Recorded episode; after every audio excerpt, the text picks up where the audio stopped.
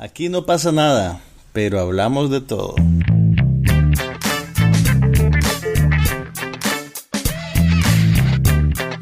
Un podcast sobre cine, TV, tecnología y todo lo demás.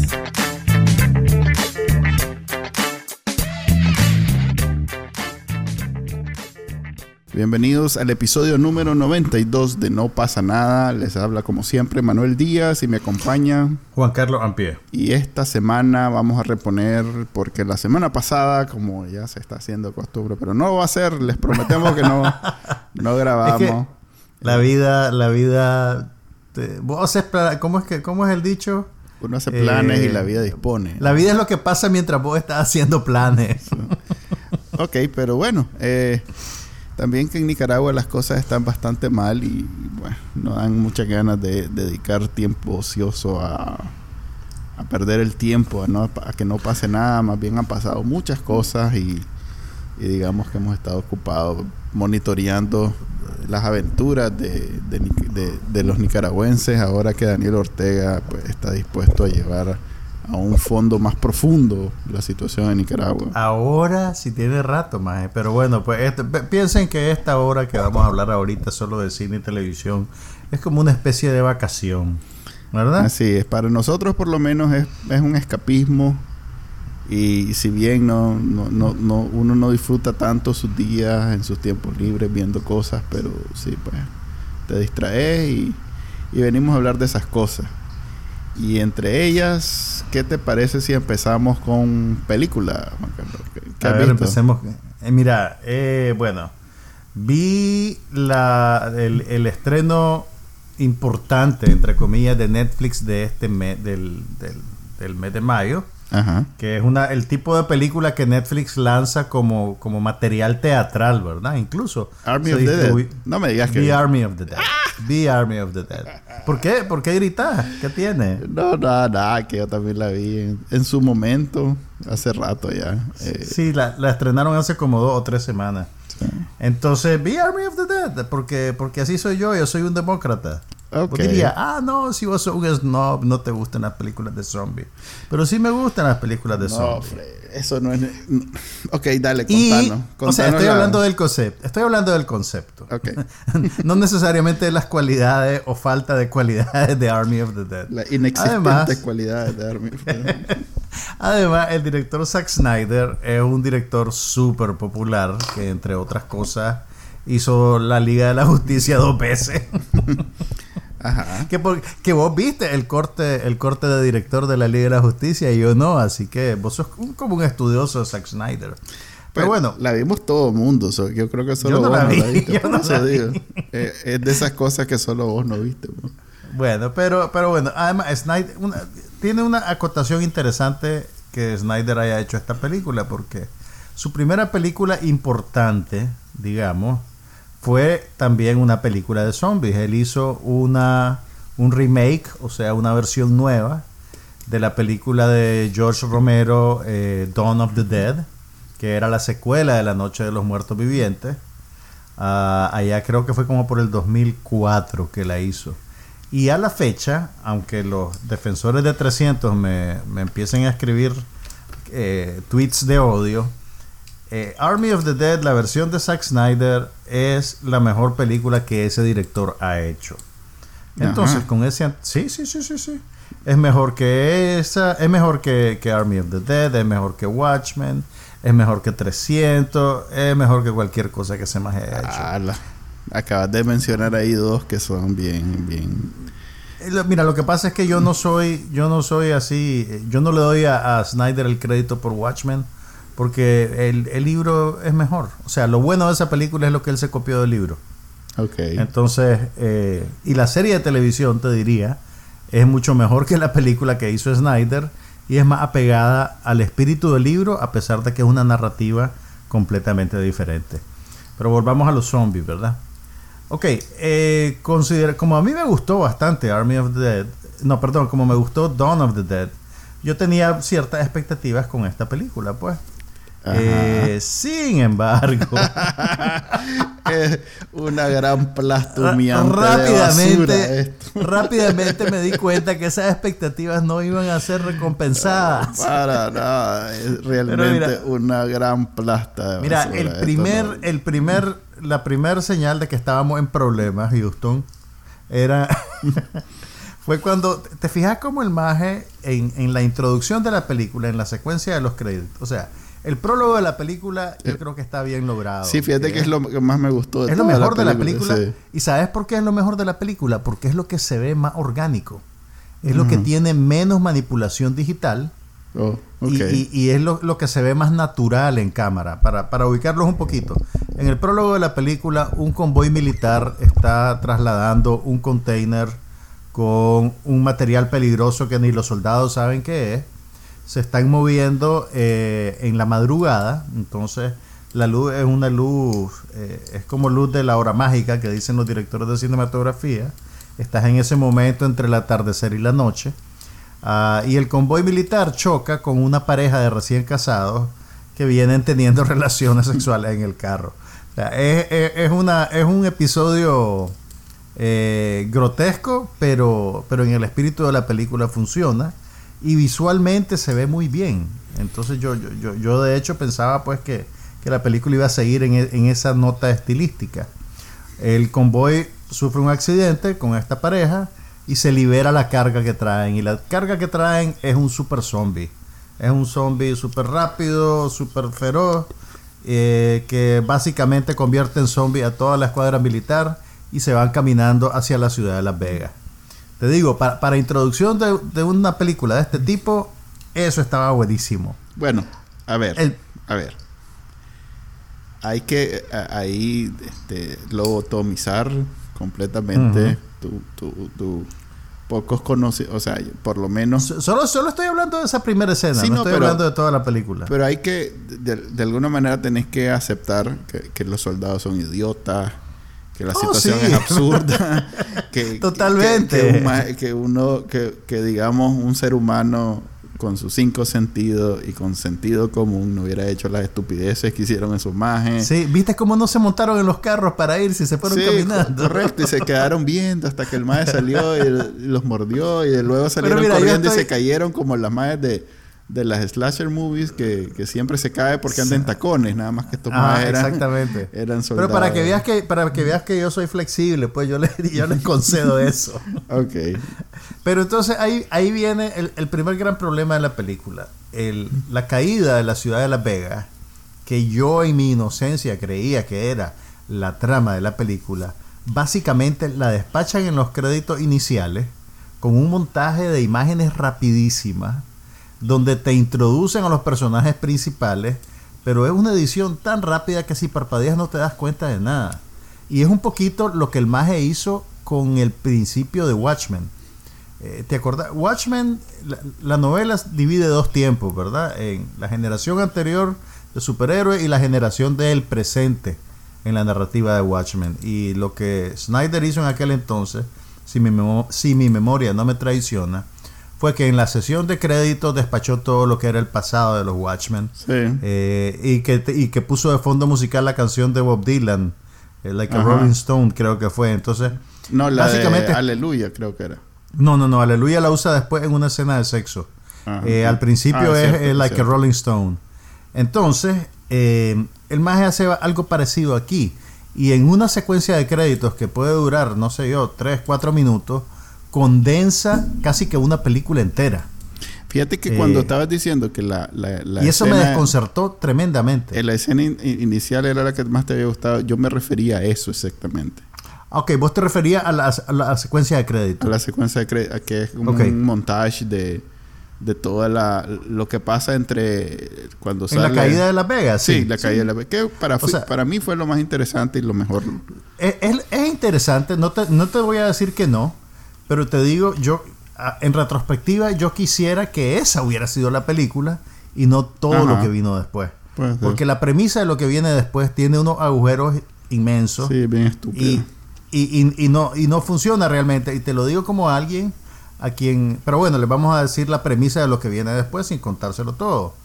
eh, básicamente algunos de los sobrevivientes de la caída de Las Vegas, que los conocimos en esa secuencia de créditos, son reclutados por un millonario para que se metan de vuelta en la ciudad, que está ahora sitiada y básicamente dominada por los zombies, para rescatar no sé cuántos millones de dólares que están metidos en la bóveda de un casino. Bien, Entonces, Dave Bautista, que es el líder del grupo, eh, se va, recluta a sus compañeros y se arman y se meten a Las Vegas para recuperar el dinero, ¿verdad? Entonces, ese es básicamente el esquema de las películas que el, término en inglés es heist movies. No hay un no hay un término bonito en español, pero son todas esas películas donde tenés una pandilla de ladrones que se juntan para dar un golpe.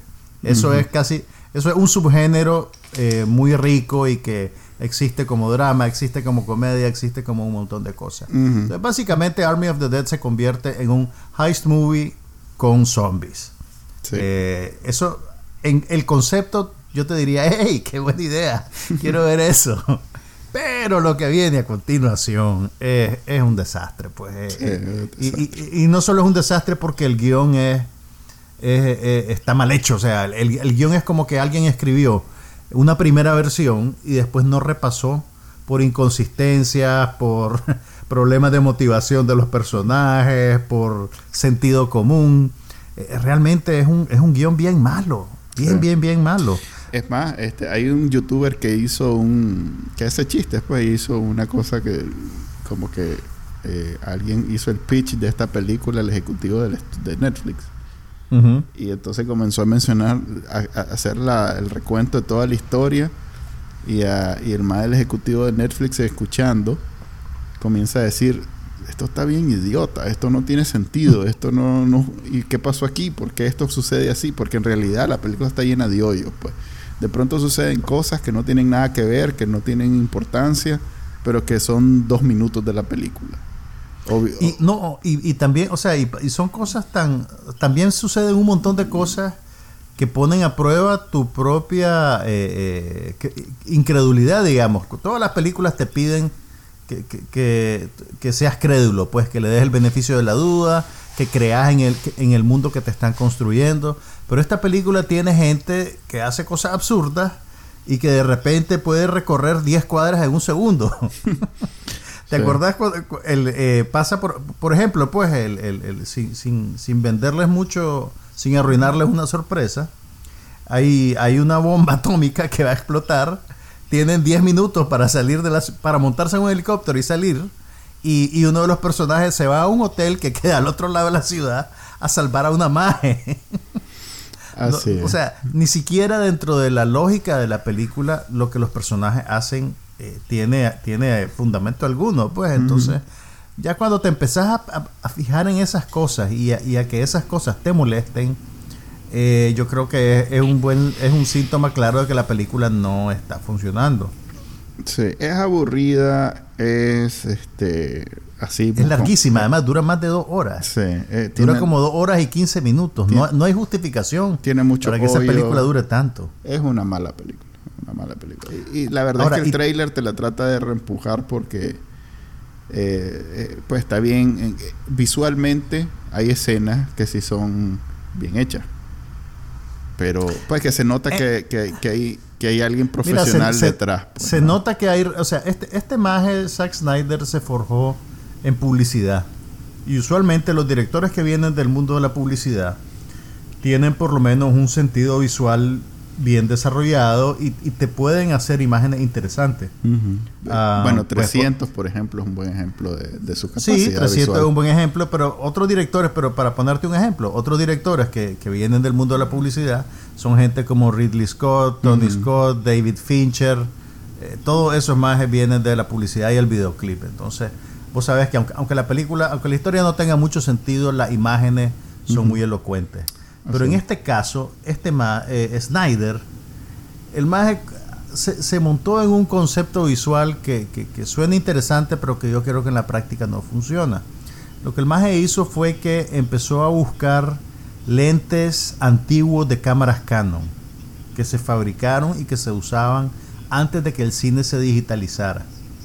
Y entonces la, la justificación del hombre este es que eso le iba a dar una apariencia más orgánica a la película. Eh, Sin ¿Para embargo? Si cuando, tomo- cuando vos usas esos lentes con una cámara digital, aparentemente no se, hay algo que no se comunica bien. Y, y un montón de gente que veía la película en, en UHD 4K a través de Netflix encontraba en ciertas escenas que habían píxeles muertos y creían que eran que Mm. sus televisiones se habían arruinado. Y no era eso, es algo que viene de origen. Y, yo y como un mi píxel muerto. Yo como mi Ahora, y televisor es chiclerito de esos de 100 dolaritos. Ni Y cuenta. tu conexión es, es- es de te- es por el teléfono. No, no, pues mi conexión sí es, es estratosférica, pero como el televisor es de esos... Es, el, es más, ahorita me acabo de mudar hace poco.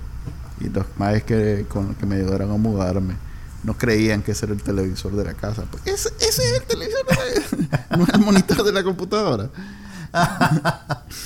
Pero bueno, loco. Eh, eh, o sea, lo que te quiero decir es que esa, esa. A ver, la idea de mostrarte una imagen degradada. eh, tal vez puede tener.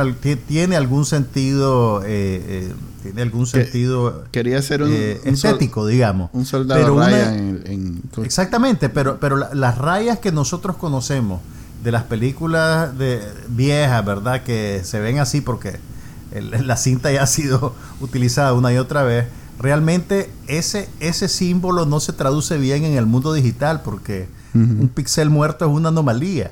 Entonces, no- no- ni siquiera para eso funcionaba. Y si vos te fijas en la película, abundan las escenas en las cuales la cámara te muestra solo al personaje que está hablando y todo lo que tiene detrás se ve en, en difuminado, se ve fuera de foco, ¿verdad? ¿Te fijaste en eso? No, no, no.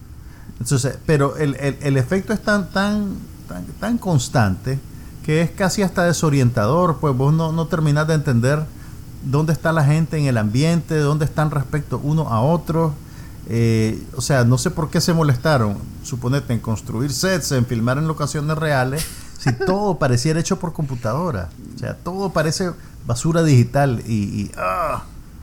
Es una muy mala película. La verdad es que Netflix tiene ya como bien ah, marca registrada que es a la suerte. A veces son buenas películas, a veces son Pues sí, malas eh, yo, películas. yo te decía en otra, en otra edición del podcast que, que a Netflix hay que verlo como un estudio. Los estudios hacen películas buenas, hacen películas malas, hacen cosas que funcionan, hacen cosas que no funcionan. Y esta es una de las que no funcionan. Huevo. Warner se... Warner Bros. Warner. Warners eh, eh, tiene un estándar, Brix. Tiene... Sí, pero, pero, pero nadie es infalible. Pues, no, digo, no Incluso digo que Warner- todas las películas sean malas, pero Sí. yo creo o sea, que- vos podés tener un estándar técnico, un estándar No, de- no, de- pero- del tipo de actores que reclutas, pero al final cuando las películas funcionan es casi como un misterio más. Pues sí, no, Es claro, el éxito, sí, el éxito es un misterio que nadie Es sabe. un milagro, pues es una cosa química, es una cosa de, de alquimia, no sé, es un milagro que en el caso del Army of the Dead no se, no se manifestó. Pero es, Pero sí- pero es bien sí. fácil identificar por las las bastantes razones por las cuales no sucedió eso en, en esa película. ¿Por qué crees que no, que no pasó en esta? Bueno, en realidad ni sabemos porque Netflix te la reempuja y puede ser que todo el mundo la esté viendo. Es más, el maestro te la pone como que es el éxito del, del, del mes, de la semana. Pero es, que, pero es que tal vez para ellos lo es, ¿me entiendes? Por eso digo, aunque, o sea, a aunque ver, la si película no di- funcione No, desde pero- el punto de vista narrativo, técnico, si Netflix tiene no sé cuántos millones de reproducciones, para ellos valió la pena. Por eso te digo, pues puede ser que para ellos técnicamente es un éxito, porque tiene muchas reproducciones, pero es evidente que, que- que la película está mala, pues eh, está, a ver, está dañada, está, tiene problemas. Eh, desde el- los primeros 10 minutos que ve la escena esa de los soldados, de alguna manera me, me- me recordó a esas películas que son más chistes que, como sabes cuál, como aquella de Woody Harrelson que hicieron la parte 2 hace poco. Ajá, ajá, sí, sí. que sí. es así, pues, o sea, ese sí funciona.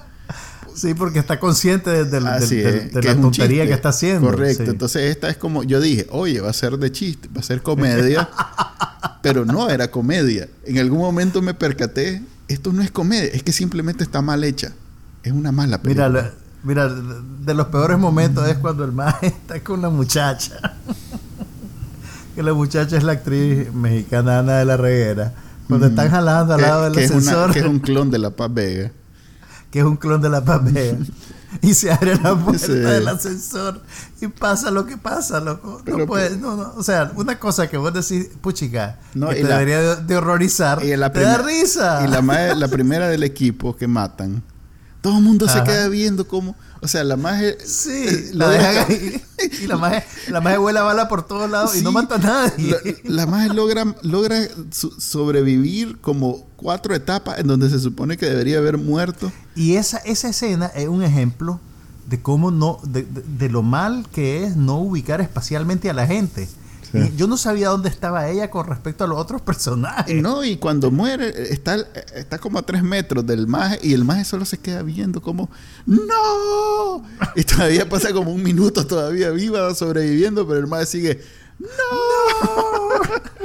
no, hombre. Sí, no, es una Mira, mala película, mala. Ok, película. si, si tuviéramos que rescatar algo, te voy a decir. No, no, este maje, nada, no, no, no, nada. no de la película. Oíme, Dave Bautista es un buen actor y tiene mucho potencial de hacer Todos cosas buenos, interesantes. todos los de esas películas son buenos actores. El maje Pero que, pues la película no le, no le, no le, no le, no Sí, le da chance correcto. pues, de hacer nada. pues, ¿me Exactamente. Los tratan como muñecos. Párate Sí. ahí. Párate ahí y decías, "Ah, ahí viene un monstruo, ponte cara de asustado. Ah, Ok. Y el maje que encierran en la bóveda. Y que no, no se ¿Cómo convierte se- como en por- una por- semana. ¿Por qué vivo. no se murió asfixiado dentro de la bóveda? ¿Cómo hizo para salir de la bóveda? Ajá, y que no se convirtió en una semana cuando los otros se convierten como en 30 segundos. eh, sí, no, no. Sí, no, y hay un montón de cosas. Hay unos zombies que parecen robots que nadie explica por qué. Había un. ah, a ver, y- incluso. Pero vos sabés que esa. ¿Cómo se llamaba la película? Mira, Romero. Supuestamente esta película no es una, un remake de otra película de zombies que hizo Romero. Que también jugaba con la idea de que los zombies habían evolucionado. Eh, y que. Espérate, ya te voy a decir cómo se llama. Porque era, era bien interesante. Y salió como creo que como a principios de los 2000. Land of the Dead se llamaba y salió en el 2005. Y en esa también, el, el- el gancho de esa película era que los zombies habían empezado a desarrollar inteligencia y que se comunicaban entre ellos y que tenían estrategias y había un líder claro. Eh, entonces, esta película agarra esa idea también y te, y te pone pues el cuento, pero obviamente pues es una cosa que raya en el misticismo de superhéroe, pues, porque tenés un maje que es como, como el, el gurú, no sé qué, y tiene a su muchacha y toda esa historia. Que, que, que eso tal vez habría tenido potencial si lo hubieran explorado con seriedad, pues, pero no. Pero no, eso es otra cosa que está ahí y, y, y Eh, nada, pues. En fin. eh, la verdad es que si tienen ganas de ver zombie, hay un episodio de reciente, creo que fue el último de Walking Dead que ya casi nadie ve, pero yo todavía lo sigo viendo. Que es la ¿Cuál de historia. to- ¿Las ves todas? Porque son como tres No, no, series. no veo la, la original, pues. No, no, Ah, ok, no, no veo- no las veo todas. Que es como la. Es más, es primera vez, eh, lo que yo recuerde, que los maes se van hasta el momento antes del, de- de- del apocalipsis zombie. Y hacen la Que- historia. ¿Un flashback? Sí, hacen la historia de Negan, que es por mucho el, el personaje más interesante de la serie. Que es el malvado que mató a, Que mató al, Al- chinito. al chavalo. al chavalo. No, no le digas chinito, más. Pues, Estamos en el, el mes en contra del odio asiático. El ¿no? coreano, pues, el coreano, Sí. eh, no me acuerdo cómo se llamaba en la serie, Steven, Steven Yeun se llama el actor. en la vida real, pero en la serie no Sí. me acuerdo cómo se llama. Pero bueno, e- es la historia de Negan, que es el personaje más interesante de la serie. Desde que salió él, la verdad es que todos se ven como bastante gatúbelos comparados. Y esa es su historia y como, no sé, supongo que va a morir pronto porque ya es la última temporada. Eh, la hicieron completita, pues desde antes del, del apocalipsis, el apocalipsis, cómo llegó a ser Negan, cómo consiguió el bate, o sea que para mí ese capítulo Eso, es muy- eso lo, lo que, lo que los Marvel Boys dicen, una historia de origen. Sí, correcto, una historia de origen. Pero mira, no, no había una serie completa que era supuestamente sobre el, el principio de la epidemia de los zombies. No, el, el Fear of the Walking Dead empieza Ajá. con un poquito más de historia de cuando... em- Pero es que yo solo le vi como cuatro capítulos de la primera temporada. Ya cuando los majes se adentraron ya en la dinámica esa de sobrevivir con los zombies, Era demasiado parecido a la Ya, otra. Sí, ya no me llamó la atención. Es más, ya casi ni veo esta. Pues la verdad es que no lo veo en cuanto sale. Ahí lo tengo guardado y cuando me da ganas lo veo. O sea que no es... Walking Dead ya no es una serie así. Ya no es lo que era. No, no es lo que era. Pero bueno, Army of the Dead es básicamente pérdida total. Si estamos hablando de accidentes, Mala película. esta es una pérdida total. ¿Qué más viste? ¿Viste algo Mira, divertido vos? eh, vi... No sé quién fue el que lo puso. No sé si fue Netflix o... O, War- o, o HBO Max. Pero pusieron Greenland, una película que... No, Oh, no de ahorita.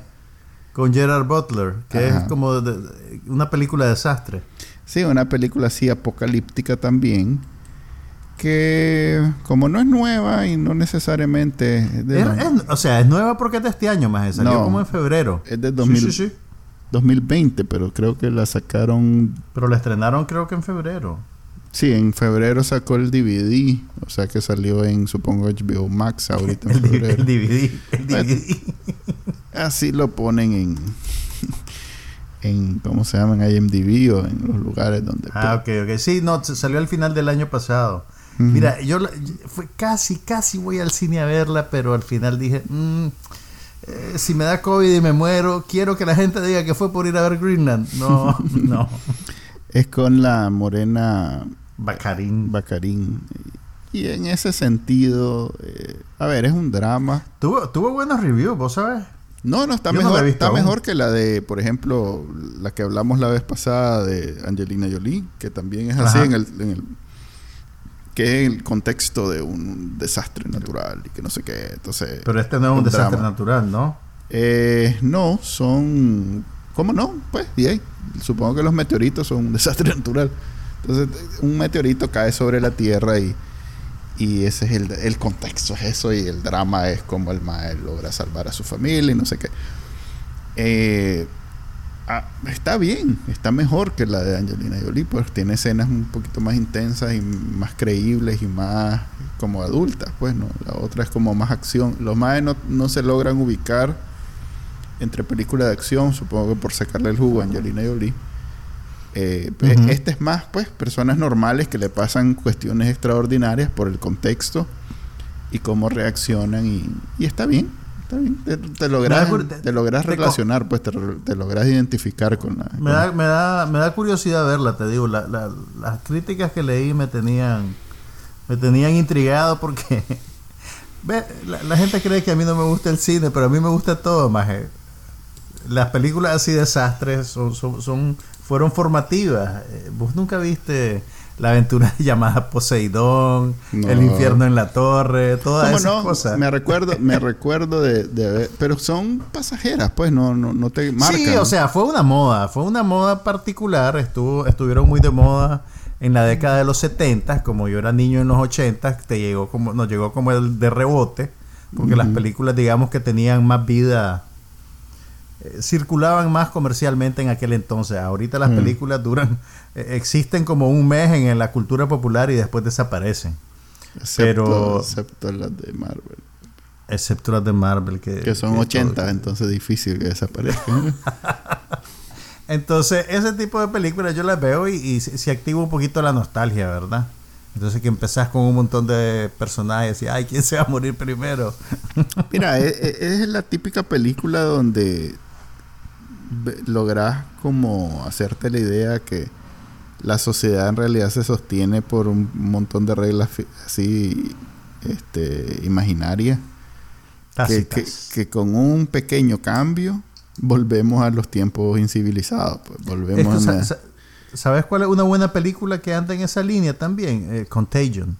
Ajá correcto Que a pero esta- propósito del COVID también pues tiene mucha resonancia actual. Sí. Y tal vez es una película un poco más refinada, pues me imagino. Sí, pero no es tan, o sea, e- esta yo creo que logra eh, imaginarse muy bien eh, cómo, cómo sería el fin de nuestros días como raza humana este si sucedieran esas eh, y, y son circunstancias perfectamente factibles pues porque igual desaparecieron los dinosaurios de hecho hay una referencia ahí de este es el, el tipo de meteorito que hizo desaparecer los dinosaurios. Este es el que viene ahorita. Entonces voy a hacer la... Oh, ok. ya, Más y vamos a, y vamos a, a que la gente se distrajera. Pues, no. Por eso, pues es un drama y tiene escenas muy intensas. Diviértanse mientras puedan.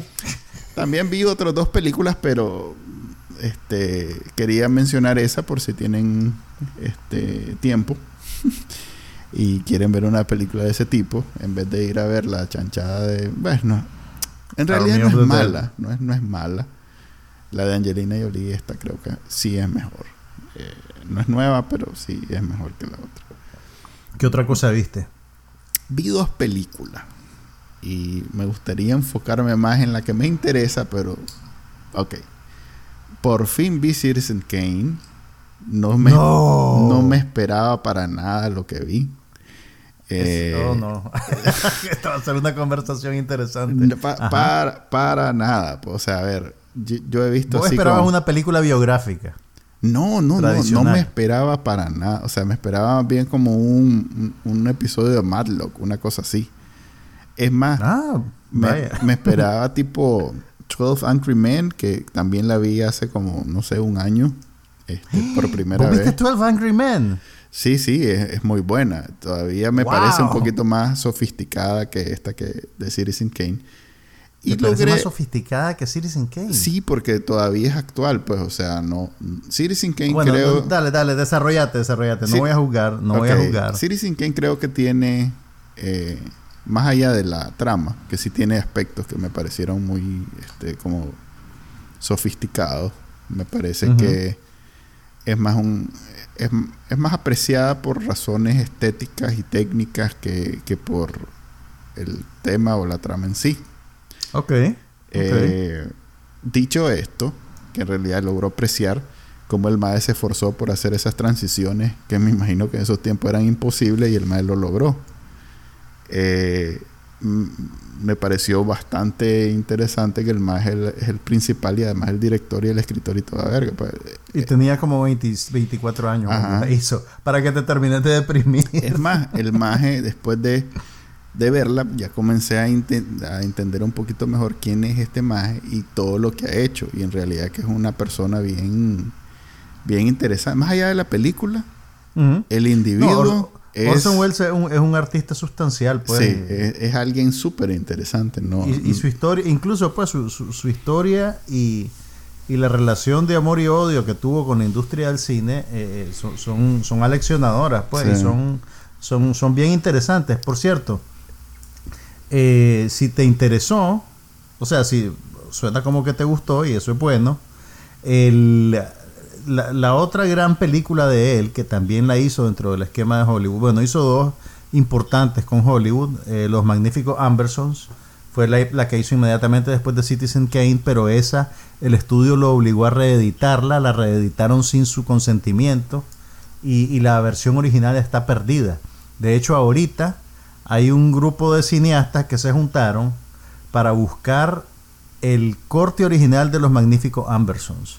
Porque supuestamente el estudio había destruido todas las copias, mientras Orson Welles estaba en Brasil eh, haciendo una investigación para filmar un documental. Pero aparentemente le mandaron una copia del corte original de la película Brasil. Él la vio, eh, lo aprobó y después el estudio hizo lo que quiso. Entonces se dice que esa copia que mandaron a Brasil existe todavía y hay gente que la está buscando. Pero, pero la otra película que te puede gustar de, de Orson Welles es eh, Touch of Evil. En español le pusieron Set de Mal. Y es un film noir con Charlton Heston eh, y que se desarrolla en Tijuana. Es, muy interesante, muy, muy- pero te descarrilé. Eh, ¿Qué me estabas diciendo? Eso pues que hay, hay elementos que me parecieron interesantes en la película, pero más que eso es el maje, pues como obviamente tiene su agenda, tiene cosas que quiere decir a la, a la sociedad, sobre todo como un artista joven, eh, innovador. eh, entiendo que el maje era actor de teatro y se lanzó al cine como una cuestión experimental más que para ser Mira, reales este- ni para nada de eso, sino Él, él, él se lanza al cine después de que. Después de que el. ¿Vos has oído la historia del, del radioteatro de la Guerra de los Mundos? Sí, que el maje logra engañar a la gente, que, que hacerla creer que era de verdad.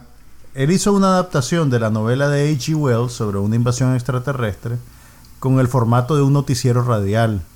Y el- la estación de radio lo empezó a transmitir sin, sin, sin y la gente que lo sintonizó antes de que empezara, o yo no, no- la verdad no me acuerdo si, si, si la estación lo identificó como un producto de ficción o no, la gente creyó que, que era cierto y, y- y se generaron episodios de histeria colectiva en todos los Estados Unidos. Te va a dar risa, pero todavía. ¿Te acordamos cuando se estrenó el, el Día de la Independencia? La película de Will Smith. Sí. Ha- habían videos promocionales que eran como, como, un, ca- como un newscast, como un noticiero. Y había gente que lo veía y creía que era de verdad. O sea, el, el- el ser humano es tremendamente crédulo. Eh, entonces, el, el- ese, ese, ese radioteatro de la Guerra de los Mundos fue tan exitoso que el estudio RKO básicamente, todo, yo creo que todos los estudios empezaron a, a- lanzarle pues eh, oferta a Wells, pero creo que RKO fue el único que le dio eh, libertad absoluta, que le dio derecho a, hacer lo que quisiera pues con la película, porque en aquel entonces, bueno, y, y ahora también pues eso se mantiene, los jefes de los estudios tenían mucho control sobre el contenido eh, sobre cómo era la película, sobre lo que pasaba en la película, la reeditaban y hacían barbaridades. Entonces el director no era pues realmente el que tenía la última palabra sobre lo que se hacía. Entonces a, a, a Wells RKO le dio esa libertad y por eso se fue con ellos. E- Entiendo lo que decís sobre la historia comparándola con, con 12 Angry Men. Yo creo que lo que pasa es que eh, narrativamente 12 Angry Men es más es más tradicional y es más cohesiva, ¿verdad? Eh, si, si vos te fijas, eh, la, la trama de eh, Ciudadano Kane, primero no es una biografía tradicional de, de- de- del personaje, que es un personaje ficticio basado en William Randolph Hearst, que era también un eh, editoria- eh, dueño de un periódico, que se metió en política y todo eso. Eh, el, el- la nar- el guion de, de- de Citizen Kane es, una narrativa bien modernista. Está hecha de retazo. Eh, acordate que empieza como, bueno, empieza con, con la escena de la muerte y el, y el Rosebud y el- la mención de esta palabra que se vuelve como, como el fantasma de la película. Sí. Y después empieza como un noticiero. Sí. Y después tenés el, el- el gancho del periodista que anda investigando. Y, y realmente el periodista, te fijaste que nunca le ves la cara. El, el periodista que es, que Hay un es, momento digamos, donde sale de perfil. sale de perfil, pero hasta ahí. Entonces, ese periodista que ni siquiera te sabes cuál es el nombre de ese maje, es el personaje que te está guiando a través de la historia de este hombre. Y la historia de este hombre te llega por, por tercera y por segunda fuente. Pues él básicamente va a entrevistar a la gente que lo conoció, que te dan pues su, su versión de lo que el hombre era. Entonces, no es una narrativa tradicional realmente. Es, bien modernista, eh, está hecha como de pedazos, como de retazos. Y, y- y vos básicamente la tenés que ir armando. Entonces sí, sí entiendo que, que- que la otra te parezca más, eh, no quiero decir accesible, sino como digamos más, Se sostiene. Para más mí. fácil. de- pero es que esta se sostiene también, solo que de otra manera, ¿me entiendes? Ok. Es otro tipo de, de- de- manera de contarlo. Como sea, eh, es una película un poco larga para lo que eh, definitivamente no siento que sea la mejor película de la historia de la- del cine. ¡Wow! Que el, el- o sea, hay un montón de películas que considero Realmente mucho ahorita, en, en- en el último, en la última encuesta, quedó en segundo lugar, le ganó Vértigo. Ok, Vértigo recuerdo haber visto escenas, no, no, no recuerdo. No, nunca viste Vértigo completa. No creo. Seguro la- eran los tiempos en donde la televisión ibas cambiando y entonces de pronto te aparecía y veías tu copo. Pero bueno, vi eso. Te este, felicito, Maje. Sí, yo siento, siento que- como que siento como fin. que no estoy arando en el mar. Después de Eh, 20 años de amistad, Manuel Díaz vio Citizen Kane.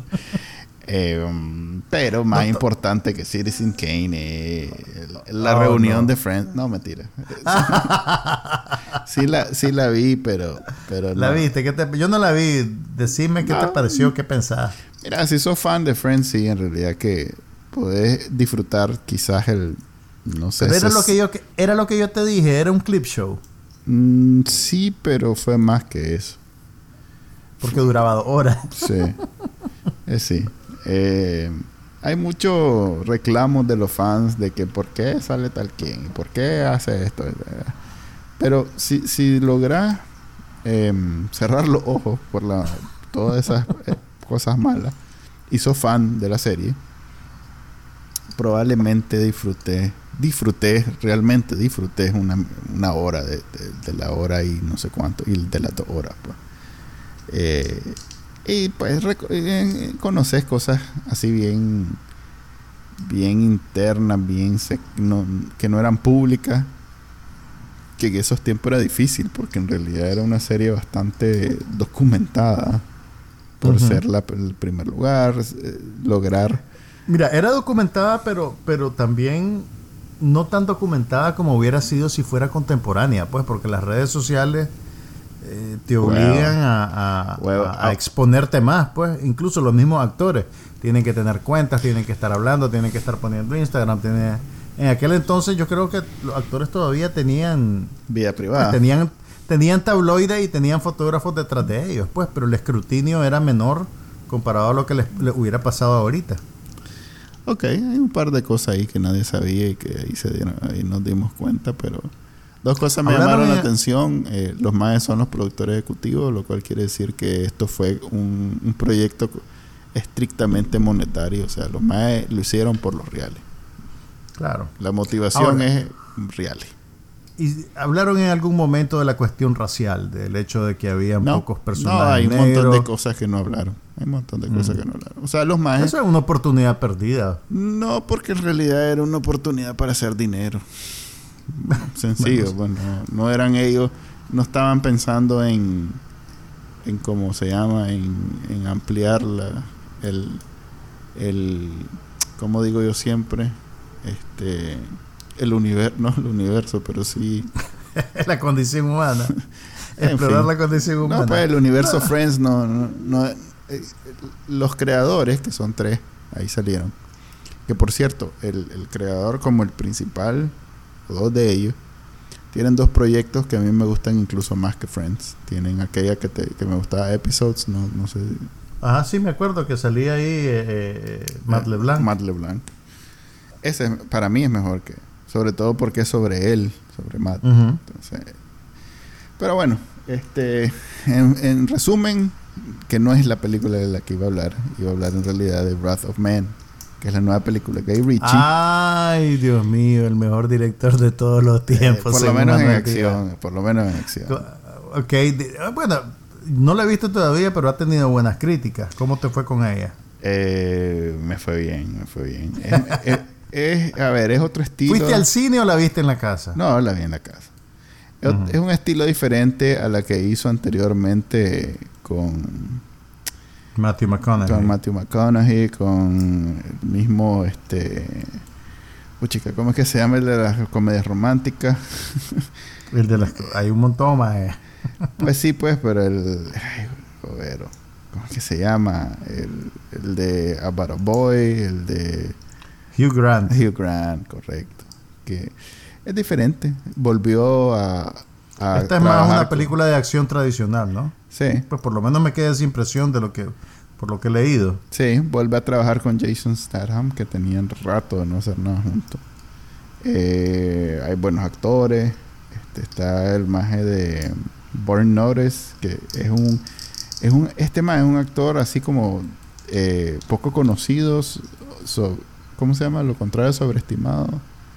Eh, subestimado. Subestimado, correcto. Jeffrey Donovan, que excelente, donde sale el maestro se roba siempre. La...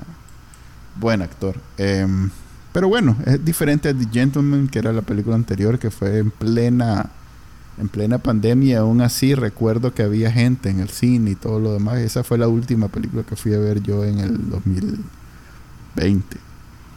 Este es diferente. Eh, sí, en, efecto, considero que es mejor. Porque el MAE siempre trata de incluir humor y le va bien, pero las películas, eh, el más, el donde tiene el talento es en, en, la acción. Entonces, yo siento que cuando hace películas de acción sin humor, eh, son, son mejores películas cualitativamente. Yo aprecio mucho cuando la hace con humor, que es algo que hace Porque su vos tenés una, una inclinación hacia, correcto. Hacia su estilo eso y como, todo lo demás. como lenguaje, pues.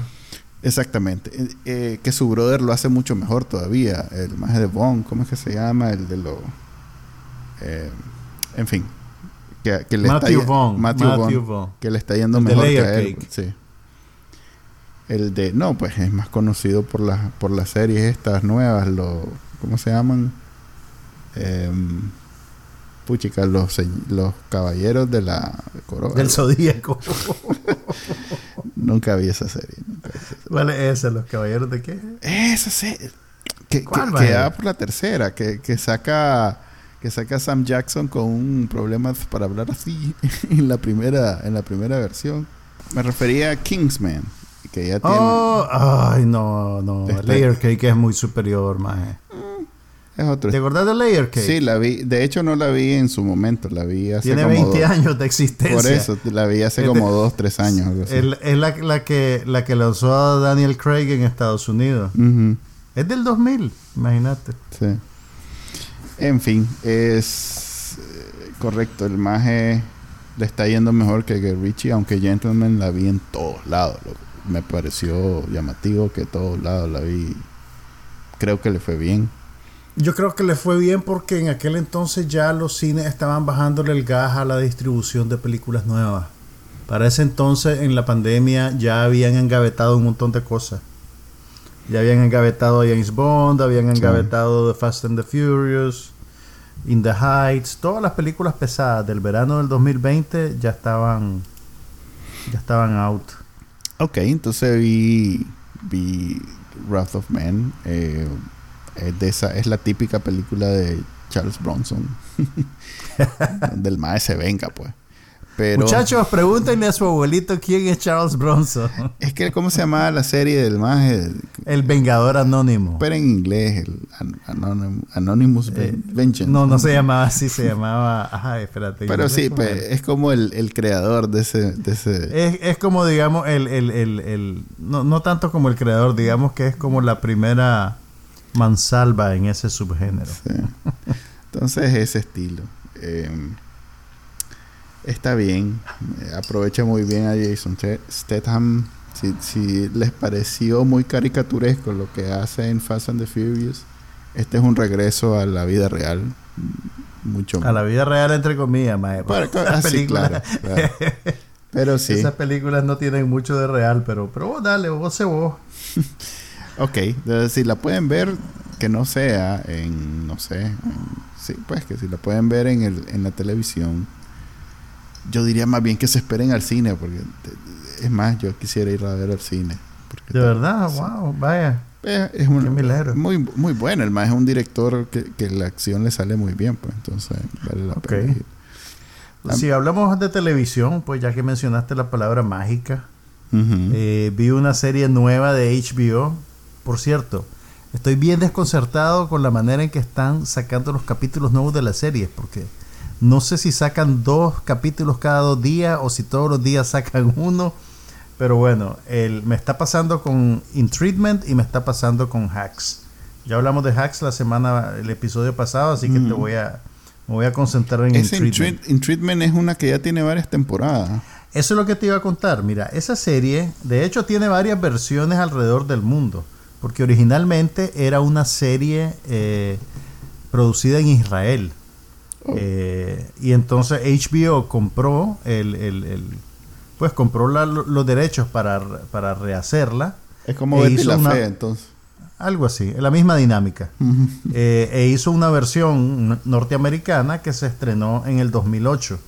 Eh, la serie trata, bueno, como el nombre lo sugiere, trata sobre un terapeuta eh, que en- originalmente era interpretado por Gabriel Byrne, que, que ve a sus pacientes. Entonces cada capítulo es como una sesión de terapia, literalmente, solo que dura media hora. Y eh, el formato es bien interesante porque el, el- el- sacaban un capítulo, tenés eh, cuatro personajes distintos. Cada día él tiene una sesión con un personaje, entonces el lunes es una persona, el martes otra, el miércoles otra, el jueves otra, y el viernes el terapeuta ve a su propio terapeuta. Porque no sé si vos sabés que, que todos, los, todos los psiquiatras y los psicólogos tienen a su propio psicólogo para verse, ¿verdad? Sí, sí. Entonces, esa es, esa es el- el- el- la estructura de la serie. Esta- llegó a tener tres temporadas. Yo, fíjate que ahorita que salió la nueva, caí en la cuenta que nunca vi la tercera. Eh, en, en aquel No he visto ni la primera, ni la segunda, ni la tercera. pero es bien- eh, mira, es bien interesante, primero como ejercicio actoral, pues, porque po- podría ser una cosa teatral, porque básicamente eh, todo, todo sucedía en, en el consultorio del hombre. Habían algunas cositas antes o después, al principio o al final del capítulo, que abrían, digamos, la narrativa un poco, pero en general todo pasa, pasa, pasa ahí, pues, entre el, entre el terapeuta y el paciente. Entonces ahora, la última temporada, la tercera, que, que no la he visto todavía, salió en el 2010 y ahora 11 años más tarde re- rescatan el concepto y lo cambian. Eh, la terapeuta protagonista ahora es interpretada por Uso Aduba, que es la actriz que hacía el papel de Crazy Eyes en Orange is the New Black y que ganó tres premios, eh, tres Emmy por, su, por ese trabajo. Entonces ahora es ella la, la- la terapeuta estrella, digamos, y tiene cuatro pacientes diferentes y el último día de la semana se ve con su... Ah, ¿cómo es la palabra en español? Cuando vos tenés un sponsor, porque no es exactamente un terapeuta, sino que es... co- Ella, ella pertenece a Alcohólicos Anónimos. Mm. Entonces, el, el último día de la semana ella usualmente se reúne con su madrina, su madrina. Creo que dicen padrinos o madrinas, ¿verdad? Ujú. Para hablar pues de lo que está viviendo y de lo que está pasando. El, el- el proyecto es bien interesante. Fíjate que el, el- que lo manejaba al principio, pues las primeras tres temporadas, era Rodrigo García, que es un director de cine que es el hijo de Gabriel García Márquez. Oh. O sea, suena, suena a cuento, pero no es cuento, es verdad. El Rodrigo García se volvió un, un director de tele, eminentemente de televisión, aunque sí ha hecho películas, pero ha trabajado en un montón de series importantes de HBO, en Six Feet Under, ah, en Big Love, no sé si hizo algo en Los Sopranos también. Y, y creo que está involucrado ahorita en una adaptación de El amor en tiempos del cólera que está produciendo Netflix. Entonces él era, digamos, como el, el principal creativo de la primera etapa de In Treatment y, y ahora le, le pasaron las riendas a otra persona, pues. Hay, hay algo interesante en la serie. Mira, algo distinto a la original tiene que ver con, con la tecnología. Entonces, antes tenías a dos personas encerradas en un cuarto y ahora, además, la pandemia es parte del, del universo de In Treatment, por así decirlo. Entonces vos ves que los personajes que tienen distanciamiento, que se limpian las manos con alcohol, eh, la, la- la terapeuta recibe a la gente en su casa, no en, no en una clínica. Y además de eso, pues uno de los pacientes eh, lo atiende por Zoom. Entonces tenés, ves al paciente en la casa donde vive, que es un, muchacho latino que trabaja como, como enfermero de, de- un hombre con discapacidades y, y la mujer pues lo interactúa con él a través de la computadora o a través del teléfono celular. Entonces la dinámica cambia y yo te diría que hace que la serie sea un poquito menos interesante. Eh, porque yo creo que esa, esa cualidad teatral que tenía antes era, era, era bien... eh, Y ahí no fregué. eh, ¿Te gustaba más cuando era en un solo cuarto? Ahora que ya sí, tienen- me gusta, no, sí, sí, sí, me gustaba más cuando era en un solo cuarto porque el énfasis estaba en las personas, ¿me entiendes? Mm. Eh, puede ser una cosa superficial que ahora se estén viendo a través de la computadora o que te enseñen más de la vida del, del sujeto, pero, pero era, era, era, era más interesante, siento yo, el, el formato anterior. ¿Cómo vas con Mayor of Easttown? ¿Ya la terminaste? La terminé, sí, no, ya, ya terminó la serie. Sí, por eso. Eh, ya viste el último. sí, sí, sí, sí, la terminé y... y- ¿Te gustó? sí, fíjate que me gustó cómo terminó. ¿Vos, vos- vos la terminaste? Mira, yo tengo problemas con esta serie de HBO que, que, que es un caso y que son siete capítulos que podría ser una película de hora y media.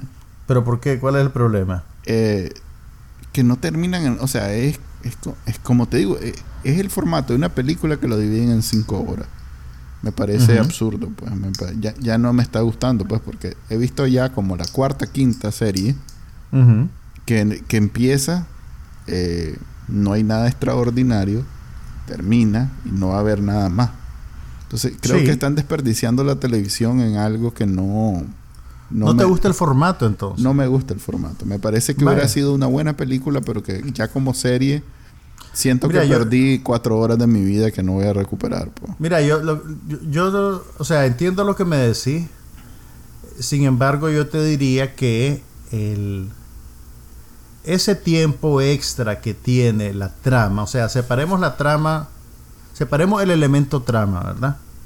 Eh, eso, eso extra que tiene la serie es básicamente la textura del- de, de- de la narrativa, pues, y tiene que ver con el ambiente, con cómo viven los personajes, con el espacio que habitan. Totalmente que- innecesario. Pues hubiera sido No, no, pode- no, no. Hubiera podido No, es un, que- un par de O escenitas. sea, lo que te quiero decir es que es, o sea, es si quieres, si lo que es extra, digamos, a, a la historia que te están contando, pero contribuye a la riqueza del producto que estás viendo. ¿Me entiendes lo que te digo? Sí, pero no aprecio eso. No, Ok, no, no, no, no, no es lo tuyo. no, no me gusta. No me gusta poder... O sea, por ejemplo... Eh, Hans... Vos, vos querés el cuento. No, vos Han- querés el cuento. No, a ver, hay series eh, que están hechas para televisión. O sea, en realidad que la historia está hecha para televisión, en donde hay, gir- hay muchos giros, todo es aprovechado, está dividida la, la- historia. La intención es que eh, pasa por tres como etapas en, en- en la temporada. Esto no, esto era perfectamente una historia lineal en donde te la volás en una hora y media, dos horas. Ponele pues hasta dos horas y media, ponele. Y que hubiera sido satisfactorio, pero hay un montón de escenas. Pero hubiera sido diferente. No sé, me, parece que hubiera Vos sido sentiste mejor. que habían escenas de relleno. Me parece que cuatro horas de la serie fueron de relleno. Así, Mm. cuatro horas. Cuatro capítulos y comenzaba a extraer. Pero bueno, ya terminó. Bastante predecible cómo terminó. Tiene un, un twist al final que obviamente tiene que haber porque si no es documental. ¿A- ¿Te pareció predecible el final?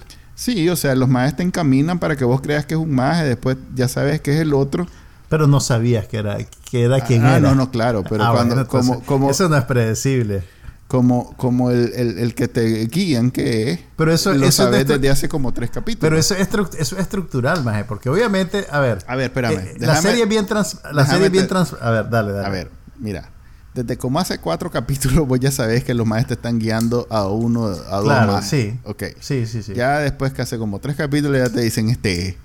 Entonces vos ya sabes, ah, ya sé que no es este, es el otro. Entonces ya... eh, y ese y ese otro te lo, te lo reempujan como en los primeros cinco minutos del último capítulo. Entonces ya Exactamente, te sabes, puedes decir, y de ahí y el resto del capítulo ya que va a pasar. pues ya sabes que entonces... Ah, ok, pero, entonces no es pero eso, pero eso, a ver, eso es ineludible. Pues eso yo no lo veo como algo En necesariamente una película malo. no te pasa eso. ¿Cómo no? En la película sabes que falta mucho tiempo todavía. No, porque ya pasaste la Si hora y media. mucho tiempo ya pasaste la hora y media y ya sabes que ya está terminando. Hubieras quedado Ok. ahí si hubieras quedado friqueado ¿no? después de hora y esa media. incertidumbre, esa incertidumbre te molestó, pues. Es que, como te digo, el formato no es para Te pareció serie. un error. Me pareció un error que la hayan hecho serie, le hubieran hecho película, igual la de Hugh Grant con la Michelle Pfeiffer, no, Michelle Esa no Pfeiffer, la vi con la, con la Nicole, Nicole Kidman. Kidman, en, esa igualito, hubiera podido ser una buena película y por extenderla y hacer la serie, los más se cagaron en ella. A mí, fíjate que a mí no me, a mí no me, yo, yo más bien lo disfruté. Fíjate que yo anticipaba ver la serie. Eh, a mí me gustó el ambiente, me gustó la dinámica de la gente, me gustaron las actuaciones. Hay, pues, obviamente, pues no, no es perfecta ni mucho menos, pero me pareció interesante y, creo que, que- que cerraron bien, pues cerraron todo el arco, porque el arco no solo era el, el misterio de quién había matado a la muchachita, sino también el trauma del personaje con, con- con la muerte de su hijo, pues, y al final, pues, la última escena lo, cierran bien, pues, lo cierran bonito. Adicional, solo me, ya estamos terminando, pero quiero mencionar dos cosas. Eh, eh, nueva temporada de Black Monday, esa serie de Showtime que es excelente. No hay manera que no te ¿Cuál es esa? Black Monday. Black Monday. Aquella de, de- que los maes son corredores de bolsa. Ah, sí, sí, vos me, vos me la mencionaste es alguna ocasión. sí, sí. Excelente, ¿no? Ah, Es con este maje de Don Cheadle y Sí, sí, sí, ya me acuerdo que me la que me dijiste, me hablaste con de Regina Hall. Es brutal, es nivel HBO y ya está en su, creo que tercera y última temporada, o sea que vale la pena, es en los 80. Siempre... eh, eh, te lleva te- Blast from the Past. sí. Eh, Te lleva a tu juventud, Manuel. no, digo, es en los 80, las primeras, este, ¿cómo se llama? Dos temporadas y esta yo creo que ya está en los 90, terminando los 80. Está, está muy bien, en realidad es muy buena serie, es muy buena serie. En términos de comedia, de esos bistec que vas a comer a un lugar caro y que ya sabes que no hay manera que tenga pellejo ni que sea horrible. eh, va a ser buen, así, así es esa serie. Y lo último, y lo último, último, último, último es que vi la película que me faltaba de este maje. ¿Cuál? este- ¿De qué es? Más que se llama Taylor Sheridan, que es el creador de Sicario, que hizo Mm. Sicario y Sicario 2, hizo Ajá. aquella que a vos te gustó mucho, la de Wind River. Ah, sí, sí, sí, sí, Wind River me gustó bastante. Sicario Sí. 2 no me gustó. Eh, no sé, de- nunca... Debo decir. Ok. Sí, no, ¿Y cuál- siempre que hablas bien, hablas bien de, de Wind River y yo hablo bien de Sicario. Entonces, nada, muy palmándome por ver Sicario, pero ya me la sé de memoria. Pues no, no. ¿Y cuál es la, la, la otra que viste de él? Vi Hell or High Water, que también Oh, es esa es muy buena. Que también es muy, buena. muy, este, ¿Hasta ahorita la viste? hasta ahorita la vi, que me hacía falta. Vaya. Entonces, con- Poniéndose al día con los clásicos. Bueno, es una película muy vieja. Tiene como... no Cinco sé, años. Cinco años, sí. Pero pues es que Sicario es otra onda. po. Además que he visto varias de él, Te- ¿no? Esa Te diría una. que Sicario es más comercial. Pero es muy buena, es muy buena. No, no, no, no, no lo digo por mal, pues eh, simplemente es más comercial, es más popular, es más conocida. Fíjate que Hell or High Water tiene como el tiene el espíritu de las películas de los años 70 de algunos dramas así de, de- de- problemas sociales que tenían tal vez a Gene Hackman o a Dustin Hoffman, ese tipo de actores. Me- me recordó ese tipo de películas, fíjate. Eh, pero bueno, lo que quería decir es que de este mismo maje hay una serie que se llama Yellowstone, que es con que es una serie de rancho, pues que es con Kevin Costner y que he escuchado magníficas cosas de Yellowstone. ¿Y a dónde la ponen?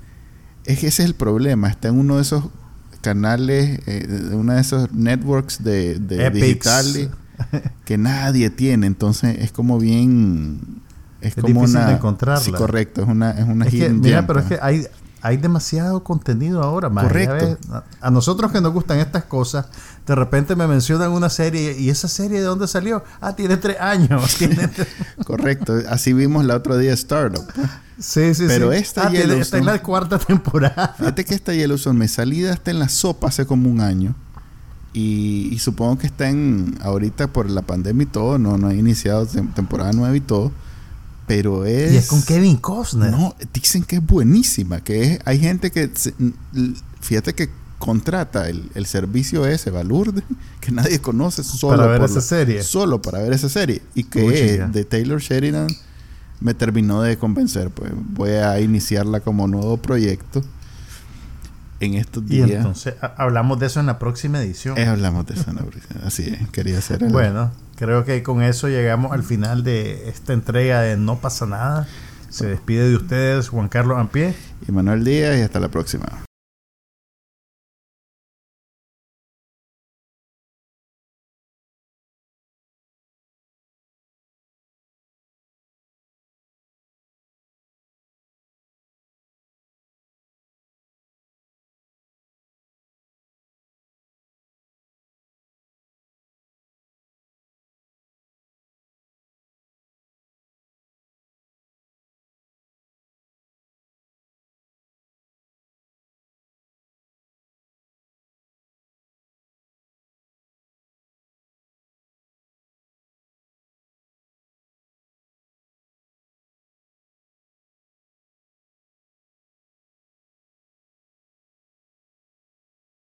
Aquí no pasa nada, pero hablamos de todo.